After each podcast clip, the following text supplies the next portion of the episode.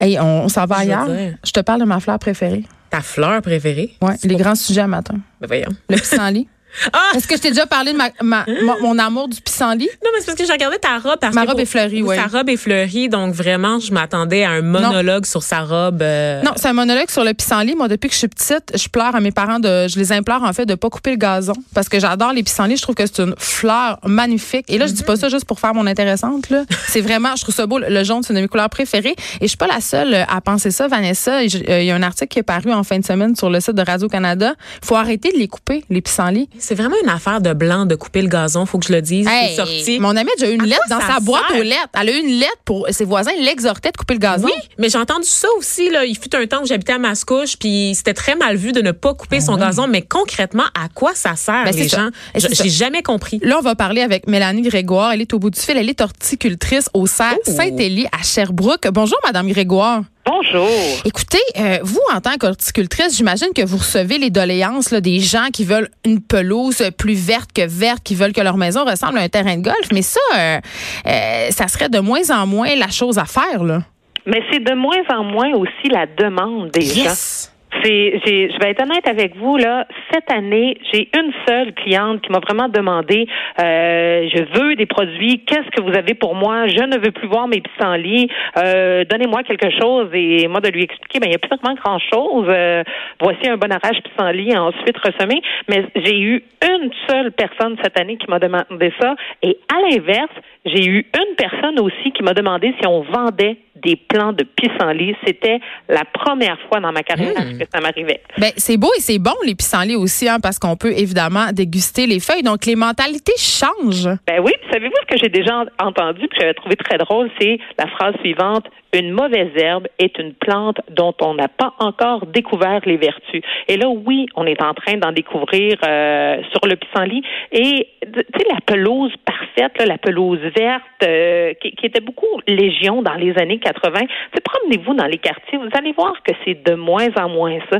Puis on, met aussi beaucoup la faute sur les les entreprises là parce qu'ils disent ils veulent nous vendre des pesticides, ils veulent nous vendre de l'engrais. Euh, J'ai aussi des bonnes nouvelles pour vous là-dessus. Beaucoup de compagnies québécoises, ce qu'ils veulent là, c'est répondre aux besoins des clients. Et les besoins des clients sont vraiment plus pour une pelouse qu'on dit durable. C'est quoi une pelouse durable? C'est une pelouse qui est pas parfaite au point de vue esthétique, mais qui va être en santé et qui va être résistante aux stress environnementaux. Tu sais, la, la, la pelouse a vraiment mauvaise presse, mais je vous affirme ceci, elle a quand même des bienfaits environnementaux.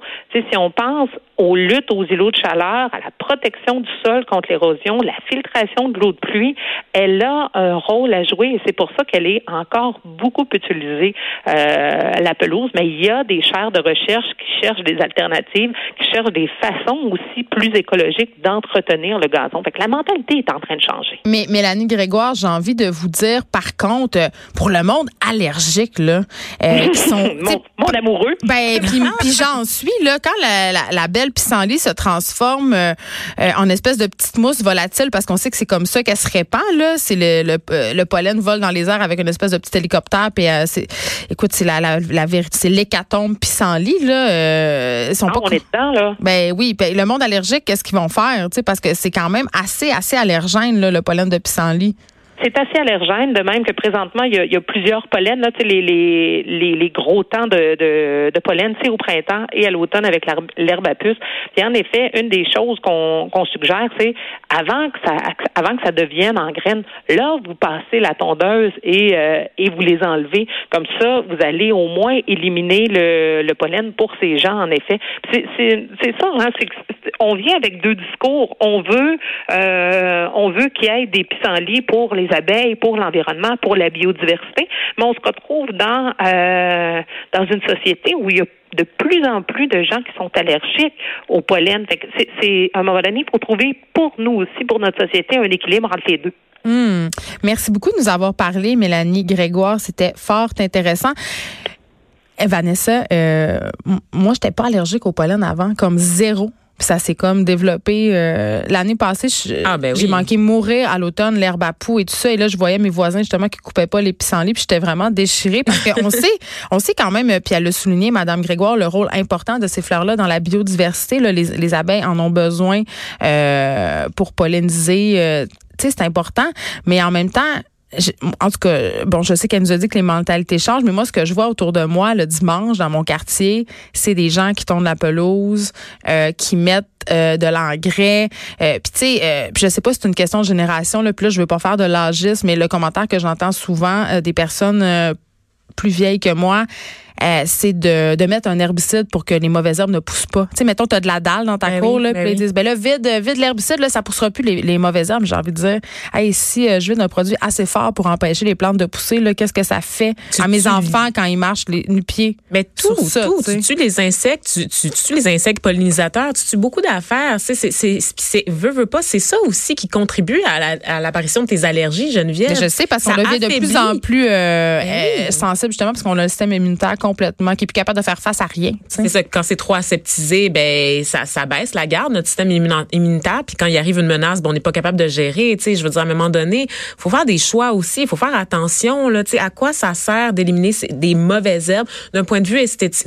C'est juste esthétique la raison. Il n'y a rien qui justifie ça euh, vraiment au niveau... Non, mais ce qu'on nous a mis dans la tête, c'est les mauvaises herbes, c'est dans l'œil de la personne qui regarde. Ben c'est vraiment une construction sociale. Parce je pense que, ça, vient avec le mode de vie de banlieue aussi, le fait d'arroser, par exemple, ah, son asphalte. Jardins oui. anglais, c'est cette idée des terrains de golf. Mais le rêve américain aussi, ben oui, de, de maison immaculée de banlieue où est-ce que tout est parfait. C'est pas beau.